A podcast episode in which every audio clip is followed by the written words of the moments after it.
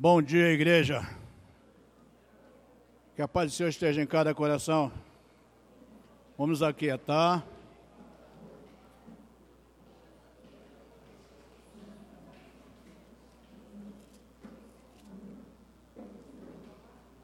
É importante para nós, bastante atenção.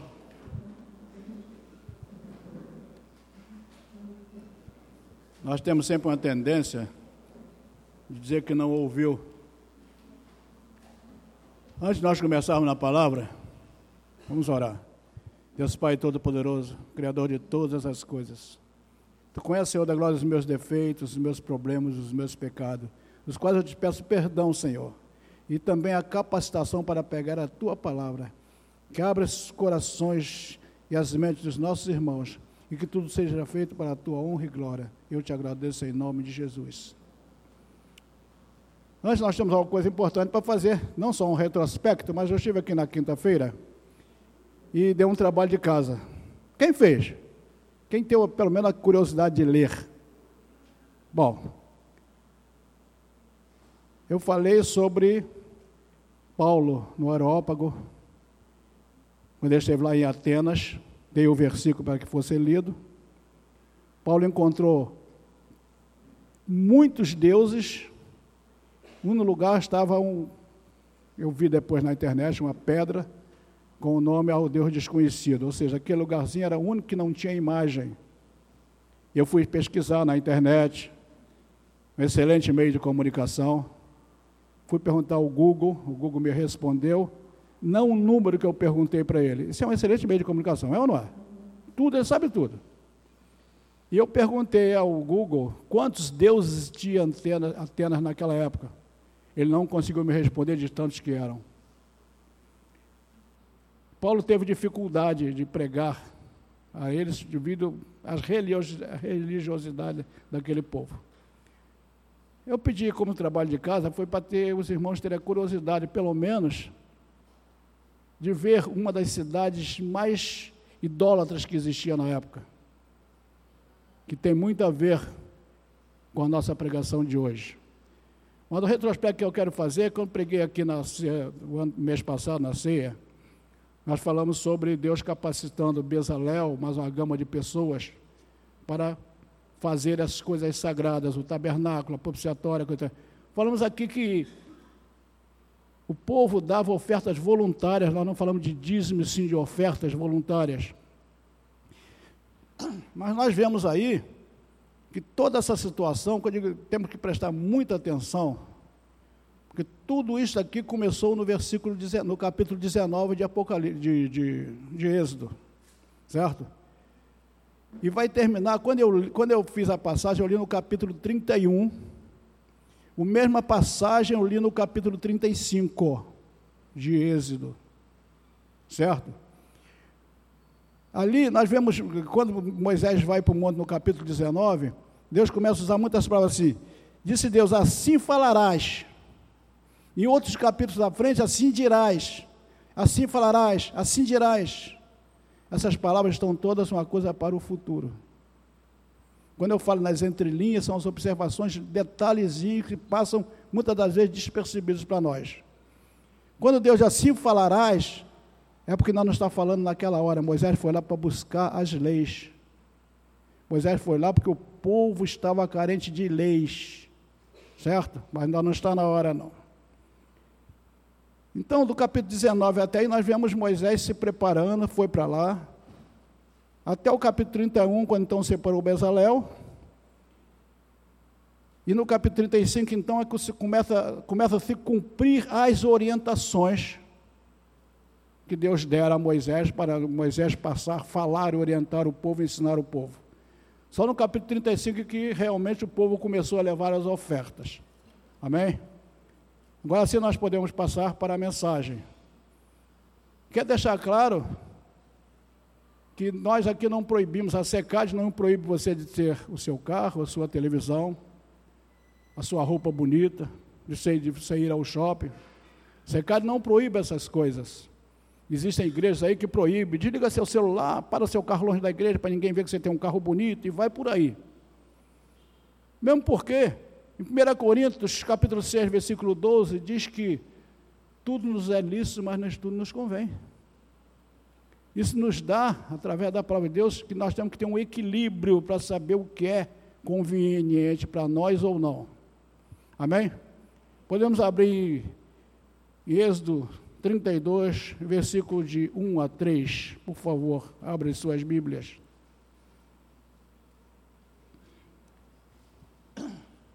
Se é uma das pregações que eu mais, não é que eu tinha tido dificuldade, mas que eu mais temi e tremi para trazer.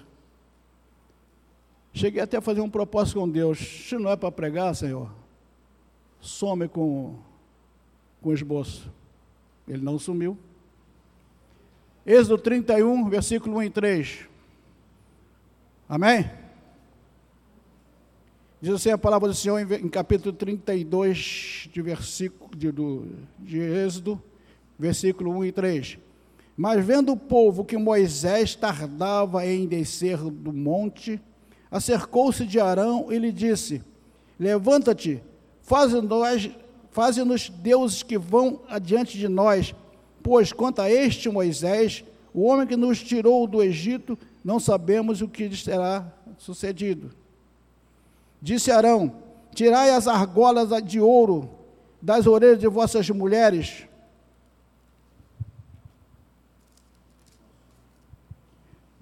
de vossos filhos, de vossas filhas, e trazei-mas. Então, todo o povo tirou das orelhas as argolas e as trouxe para Arão. Amém? Então, nós vemos aqui, primeiro, que o povo começou a ser obrigado. Tirai. Foi tirado. Não foi nada voluntário. O povo aqui não deu nada voluntário. Arão mandou tirar. Nós vemos aí o povo cativo no Egito, 400 anos. Escravos reclamavam de que eram escravos. Deus ouve o clamor do povo, levanta Moisés. O povo vê maravilha, porque quando Moisés começou a tirar o povo diante do faraó, tantas maravilhas e coisas aconteceram e o povo estava vendo tudo isto. O povo vê essas maravilhas, sai do Egito, carregando fortunas em ouro, e vai para o deserto. 40 anos no deserto, muitos problemas, continuam escravos. De quê?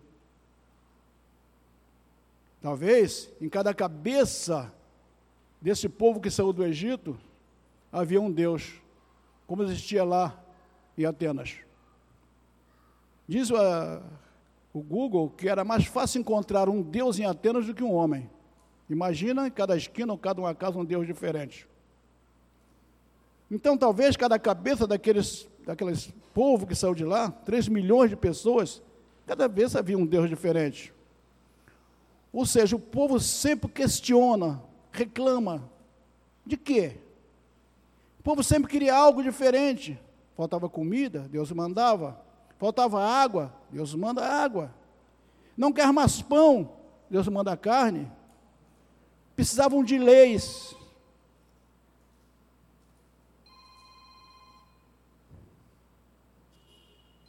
Sempre toca na hora errada. Vocês observaram isso? Um momentinho, por favor.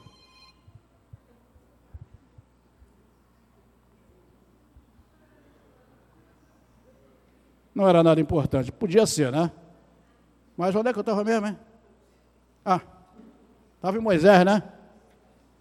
Estava em Moisés. Vamos ver se eu continuo me se eu volto a me posicionar. Realmente é importante, muito bom, mas só toca na hora errada. Mas tudo bem. Culpado fui eu que não abaixei. Baixa para mim, por favor. Tira de perto de mim, porque então eu estava em Moisés, né? Ah, sim, estava lá em Moisés. Após 40 dias, desce frustrado. Moisés desce do monte 40 dias depois, 40 dias e 40 noites. Não disse que ele se alimentava, se ele bebia água, só dizia que ele estava lá debaixo do poder de Deus, recebendo todas as instruções para falar ao povo, para ensinar o povo. 40 dias e 40 noites lá, será que eu aguentaria? Então ele desce e frustrado encontra o povo já antes de chegar aqui, ele já, já tinha sido avisado que alguma coisa diferente estava acontecendo. E Moisés, frustrado, quebra as tábuas da lei, destruiu aquilo que Deus fizera com esmero, com as suas próprias mãos, tentando imaginar Deus escrevendo na pedra, que as tábuas eram de pedra, com os dedos, as leis, todas aquelas coisas que Deus estava dizendo para Moisés ensinar ao povo, passar o povo, falar para o povo. Mas Moisés se irou, quebrou aquelas tábuas das leis. O que é que nós temos com isso mesmo, hein? Aparentemente, nós não temos nada a ver com isto. Afinal de contas, isso foi lá, aquele povo idólatra, aquele povo que agora quer um Deus que ele possa ver, cheirar, palpar, sentir a presença dele visual. O nosso Deus era invisível, mas existe. Quantas vezes nós adoramos coisas que não têm nada a ver? Podemos enumerar uma série deles. Nosso carro bonitinho, cheirosinho, vermelhinho, branquinho, azulzinho, nosso carro não mexe no meu carro. É uma história, vazou na internet, que um certo cidadão lá lavou o carro, poliu o carro, deixou o carro na porta de casa, foi para dentro. Quando ele voltou à rua, estava o filho dele, criança ainda, com uma pedra na mão, riscando o carro dele. Ele simplesmente pegou a mão da criança, deu tanto nas mãos da criança. À noite, o filho começou a gemer de dor, levou-o para o hospital. Tiveram que imputar as mãos da criança, de tanta pancada que tomou. Não sei que ponto é verídica essa história, está na internet. E foi um certo dia, essa criança estava no colo do pai, numa rede, se não me engano. E o garotinho falou para ele: É, pai, Agora senhor pode comprar um carro novo. Eu não tenho mais as minhas mãozinhas para riscar seu carro. Esse pai deixou a criança na rede, foi para dentro de casa e suicidou-se. A que ponto o nosso carro é nosso Deus? Ah, mas eu tenho o meu Deus novelas, tenho o meu Deus programa de televisão, temos a nossa casa, a nossa roupa e vai por aí. A cada dia o inimigo está inventando coisas palpáveis, visíveis, que nos chamam muita atenção. Muitas vezes nós tornamos essas coisas os nossos deuses. Vamos a um shopping. Quantos deuses tem no shopping? Talvez mais que Atenas, né? Tantas vitrines enchendo os olhos. Tantas coisas chamando a atenção, faz parte do comércio, lógico. Tantas coisas para escolher, tantos deuses que nós compramos e transformamos aquilo no nosso Deus, que ninguém mexe com aquilo. E nunca fale mal do meu Deusinho. Vou contar uma história. Em 1842 nasce em Edimburgo, Grambel, filho de Alexandre Bell, é, Melville Bell. O pai inventou o estudo para surdos. E Grambel inventou o telefone. A grande revolução da época. Muito. Ele vem cada vez mais tecnologia inventando coisas.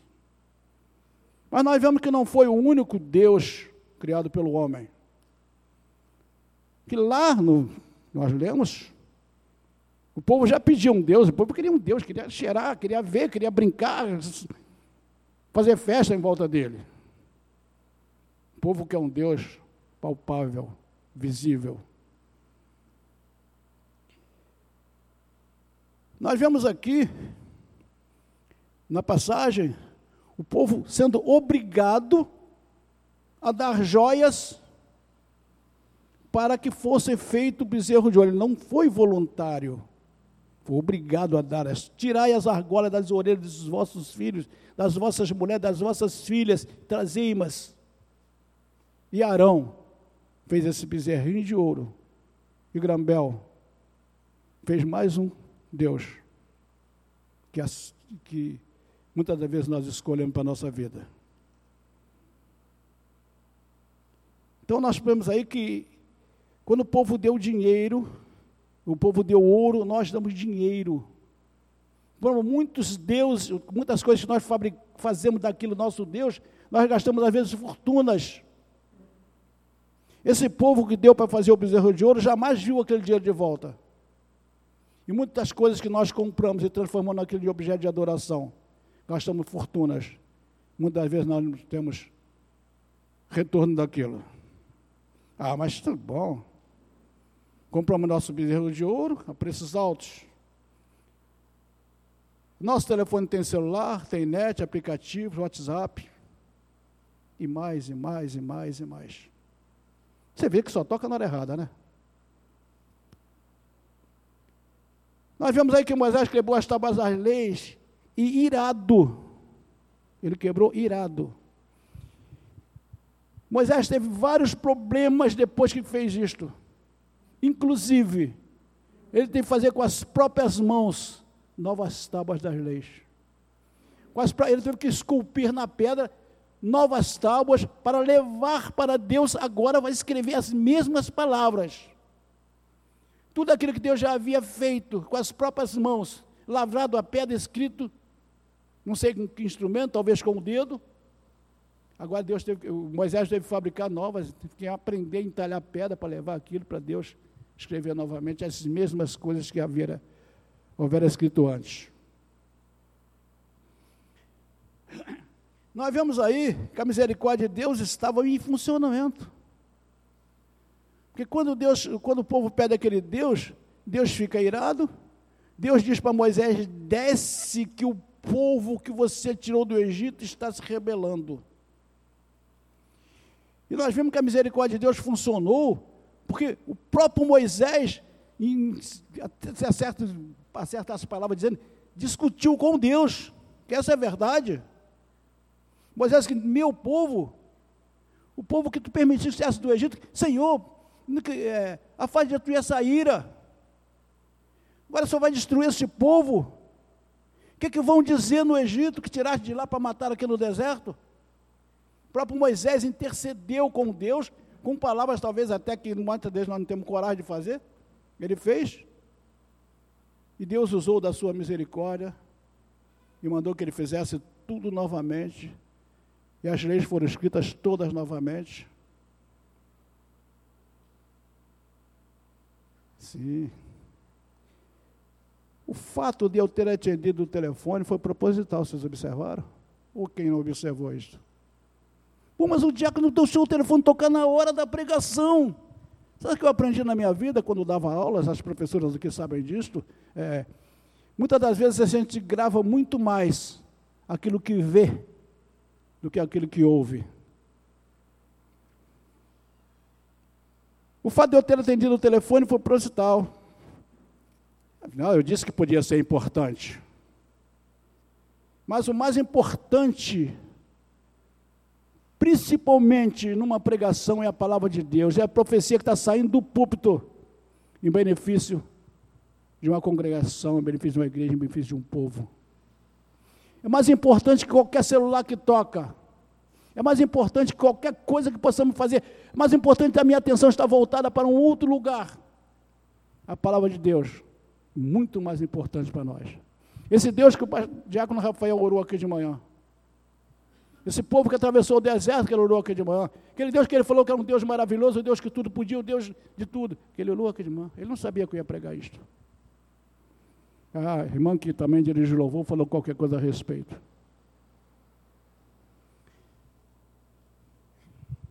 O que está sendo pregado não é o zap que toca, ou o resultado do jogo do Flamengo, do Vasco. Né? Podia falar do Vasco depois. Perdeu ontem novamente. O que é mais importante para nós?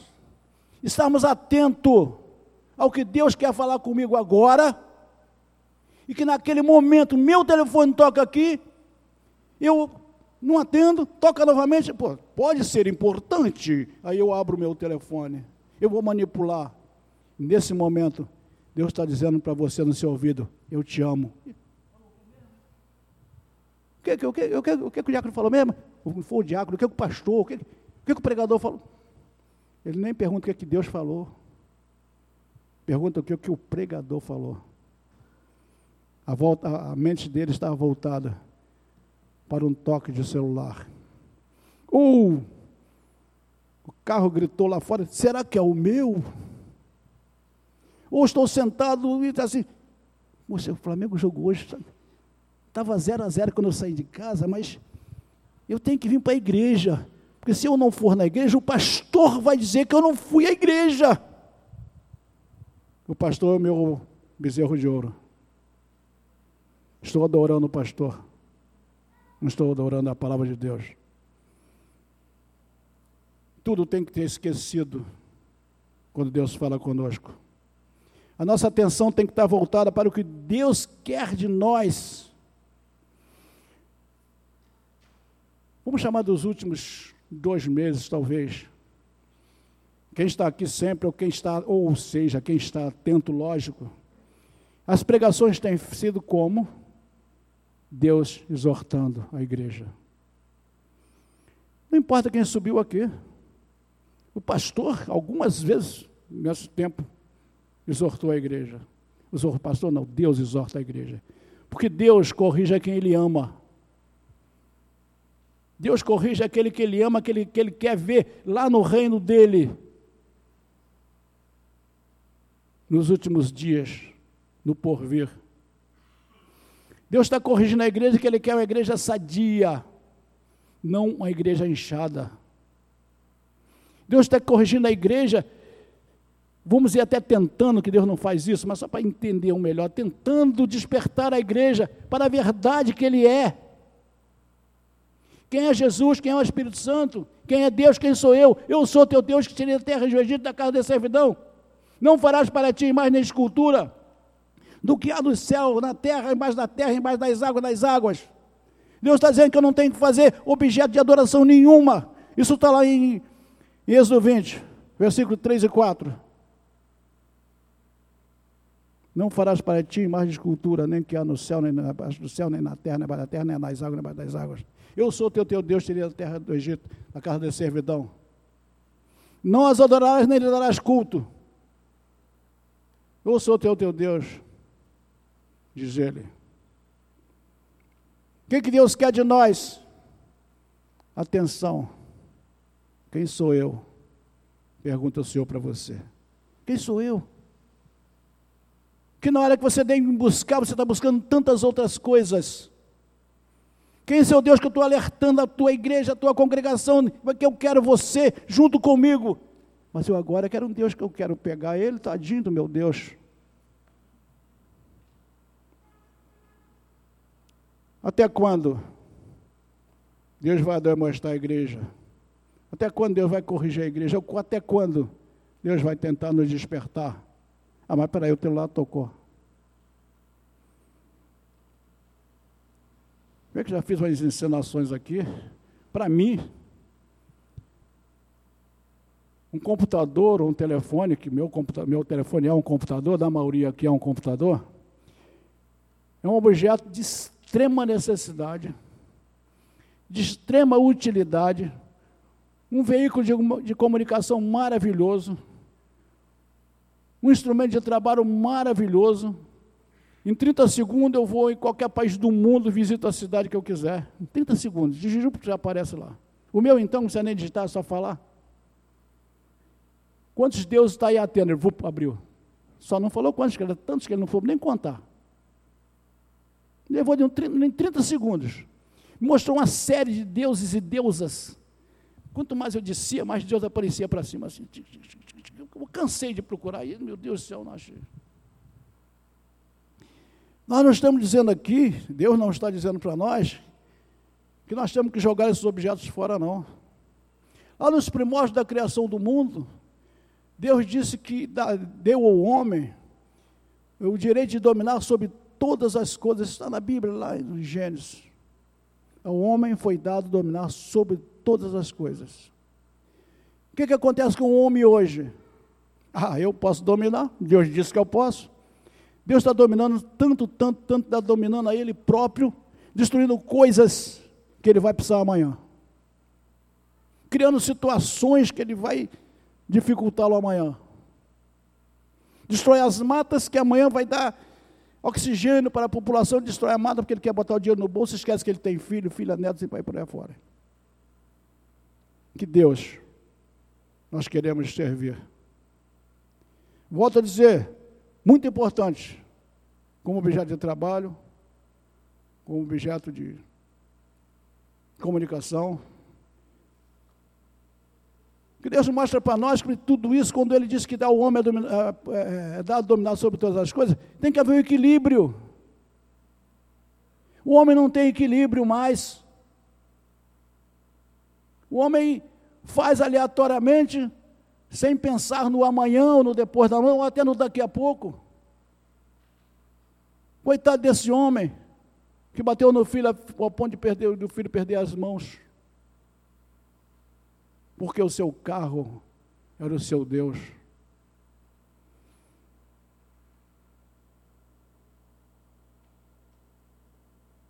Do monte Sinai, Deus sabia que o povo se corrompera, está no Êxodo 32, 7. Podemos ver isso? 32, 7. Então disse o Senhor a Moisés: Vai, desce, porque o teu povo que fizesse sair do Egito se corrompeu. E depressa se desviou do caminho que lhes havia ordenado. Fez para si um bezerro fundido e o adorou. E lhe sacrificou e diz: São esses os deuses, são estes, o Israel, os teus deuses que te tiraram da terra do Egito. O povo esqueceu que foi o eu sou, o Deus verdadeiro que tirou da terra do Egito, está dizendo que agora foi um bezerrinho de ouro. Os quais tiveram que, o qual teve que ser feito com material que poderia ser uma vida amanhã, uma vida melhor para aqueles que ofertaram. Enquanto, quando o povo adorava o bezerro de ouro, Deus via porque essa passagem mostra que Deus já estava vendo lá. Tudo que estava acontecendo.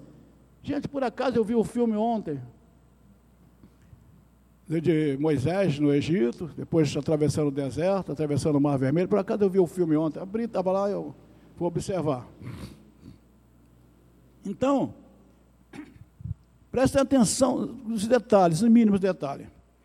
Quando nós abrimos o nosso telefone celular, quando nós abrimos a Bíblia nos telefones celular, ela é a palavra de Deus.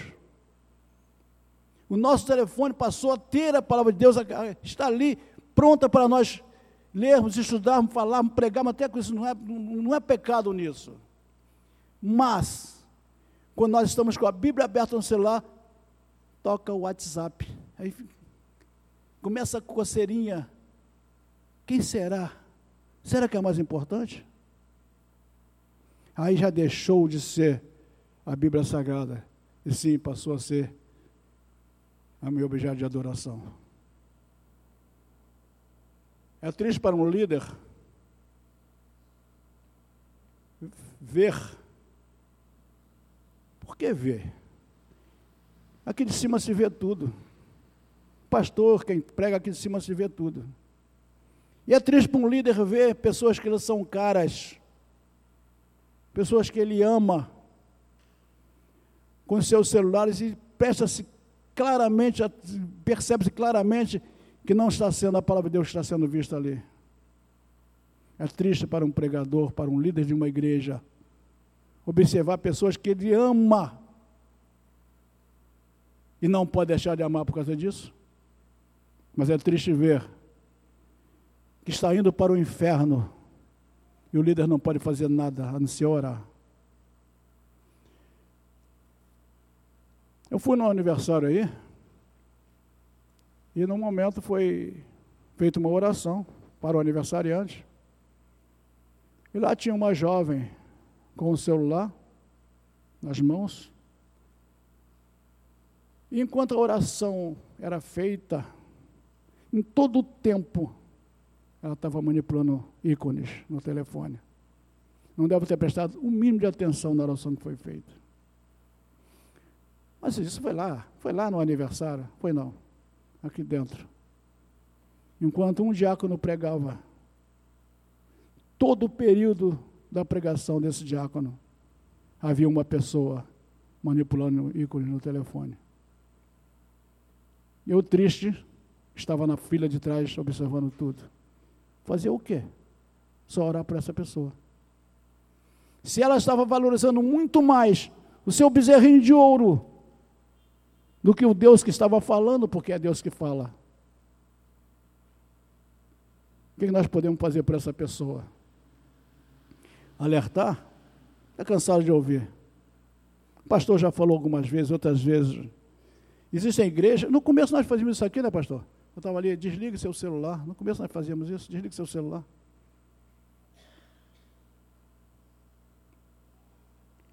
Então, em nenhum momento nós estamos dizendo para você jogar o seu celular fora. Em um momento nós estamos dizendo para você jogar o seu carro fora, a sua roupa fora. O que temos que fazer é ter equilíbrio para sabermos se estamos agradando a Deus ou não. Sabemos que Deus nós queremos seguir, se é o Deus da verdade, ou Deus que nos chama a atenção, que nos enche os olhos. Queremos o Deus que enche nosso coração de gozo, de satisfação, de alegria, ou aquele que nos enche de alegria momentânea.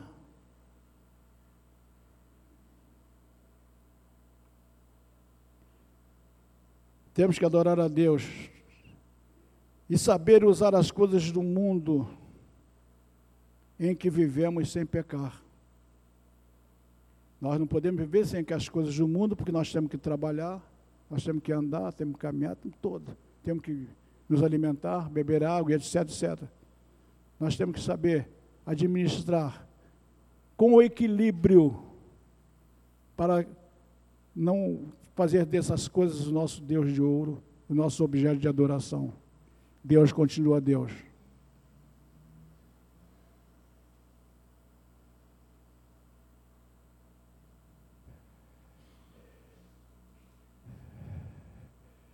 Diz assim: O Senhor, eu sou teu Deus que te tirei da terra do Egito, da casa da servidão. Te tirei do pecado, fiz de você nova criatura. Enviei meu filho para estar convosco e o meu espírito para te guiar.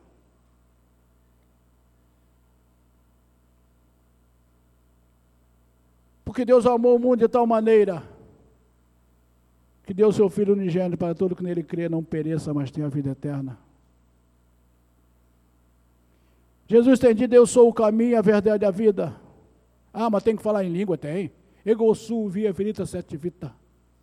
Em latim, eu sou o caminho, a verdade e a vida. Ah, se não falar em língua não é culto. Os ouvidos é que tem que estar desbloqueado.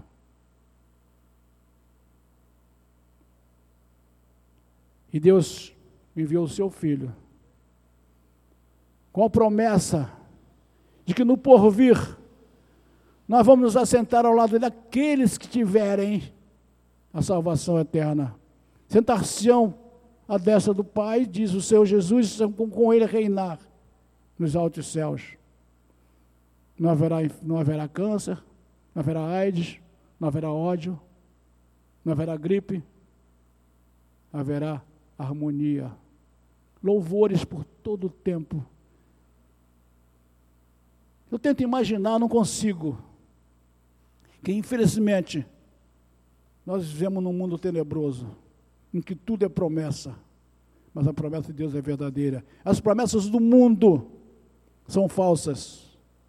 O que o mundo nos oferece hoje, um resultado de um jogo, é uma, é um, é uma alegria passageira.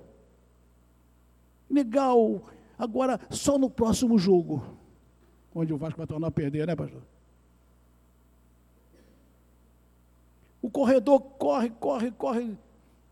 Corrida de fundo, ele ganhou aquela corrida, recebeu um, uma medalha de ouro. Aquela alegria dele é momentânea. Na próxima Olimpíadas ele vai perder. Outro vai ganhar a medalha de ouro. Qual a alegria que nós queremos? A momentânea ou aquela promessa do porvir, para o porvir? Mas aquela nós temos que conquistar também. Através da obediência. Esta grande medalha de ouro. A palavra do Senhor. Ela pode ser incrustada em nossos corações quando nós queremos. Mas peraí, tocou o telefone de novo. Não vou atender o telefone que agora eu quero ouvir Deus falar comigo. O que é mais importante para mim? Deus ou meu bezerrinho de ouro? O que é mais importante para mim? A palavra de Deus. Pregada, falada. Eu com os ouvidos desbloqueados. Ouvir com a mente descauterizada para entender e saber o que Deus quer de mim. Ou dizer assim, ô Deusinho, espera um pouquinho, que agora eu vou ver se roubaram o meu carro. Qual a palavra que eu quero ouvir? Filho, eu te amo. Ou Flamengo 3 a 0. Qual a palavra que Deus quer que eu ouça?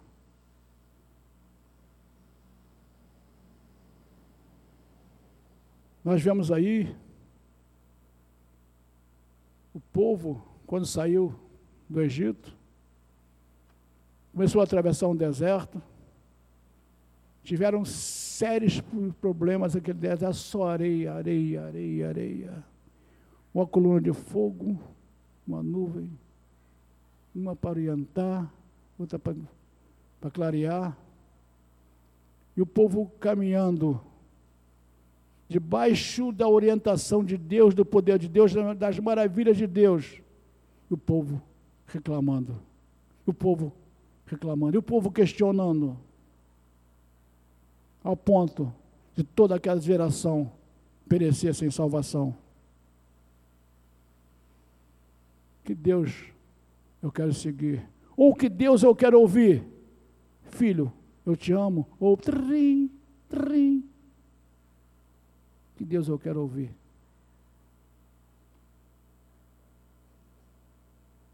E nós vemos aí nessa passagem de, de, do povo atravessando o deserto, que muitos ficaram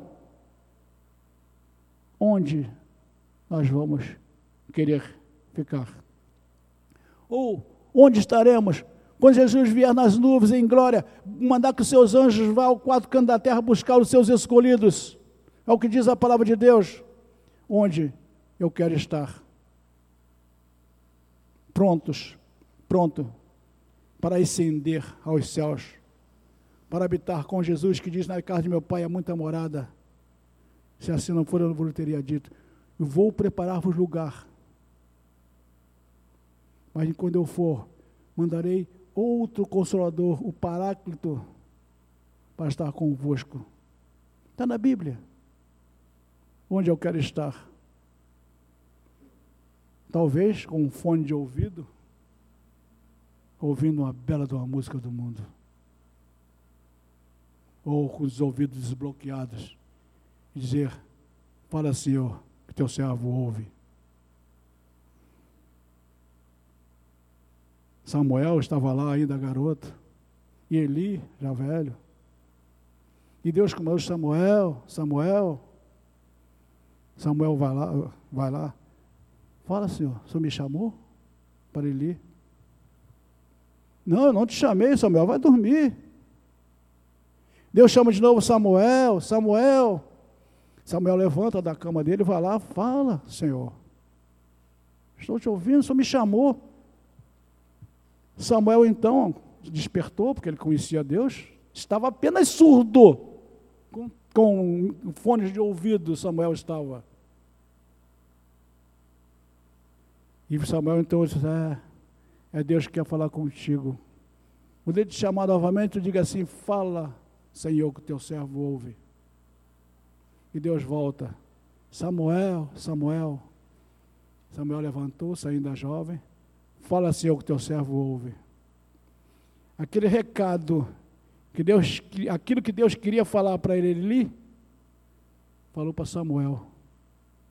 Ele quis saber, porque ele conhecia Deus. Ele tinha apenas se perdido. Samuel foi, teve, que, teve que relatar tudo aquilo para ele. E diz a palavra de Deus: Samuel caiu de as costas para trás e morreu. Lógico a palavra de Deus não mostra que ele estava com fone de ouvido. Isso foi uma alusão aqui de que ele deveria estar com fone de ouvido. Ele queria falar com ele, ele não ouvia. Mas não foi só isso, não, que ele também desobedeceu. Quando os filhos dele se corrompeu, se corromperam, fazendo coisas que não devia, ele somente avisou. Olha, vocês estão errando, o povo está falando. Quando ele devia ter tomado providências mais enérgicas. Que nossos ouvidos espirituais estejam abertos nessa manhã. Que nós vamos fazer aqui hoje. Sentar à mesa do Senhor. Participar do corpo e do sangue de Jesus Cristo. Não é um folclore. É um prazer inigualável. Poucos têm essa oportunidade mas temos que estar com o coração limpo, transformado, redimido e reconhecer que só Deus é o verdadeiro Deus. O Deus que lá em Atenas não tinha nome, que era um Deus desconhecido. Que você possa refletir nessa passagem do Paulo lá em Atenas. Tantos deuses mas escolha só aquela pedra que mostrou na foto para mim, ao Deus desconhecido. Que Deus o abençoe. Senhor da glória, damos graças mais uma vez estar na frente desta congregação, usando da tua palavra para transmitir para este povo, Senhor. Te agradeço por ter usado meus lábios, minha mente, meu coração, meu corpo físico. E que possam esses ouvidos que foram desbloqueados, possam guardar nas suas mentes, nos seus corações, a tua palavra. Possam a partir de hoje fazer as meditações no que é mais conveniente. Com a tua palavra diz, Senhor, que tudo é possível, mas nem tudo me convém. Que cada um de nós possamos ver o que é conveniente para nós, Senhor, para estarmos junto a Ti, lá no porvir, para estarmos prontos para ouvir a tua voz, sentir a tua presença, sem necessidade de beijar o teu corpo físico, mas sentir a tua presença espiritual. Teu Espírito possa nos incomodar cada dia mais e mais e continuar nos guiando, amado, por pastos verdejantes. Nos guiando, Senhor. Teu filho Jesus não precisa estar pregado na cruz para eu adorá-lo. Eu não preciso ver o teu filho na cruz. Eu quero estar com ele incrustado em meu coração. E que a congregação esteja com este sentimento também, Senhor. E possa daqui hoje ricamente abençoado. Te louvamos, Senhor da glória, e te agradecemos em nome do teu Filho Jesus, a quem pertence toda a honra e toda a glória. Que Deus abençoe. Amém?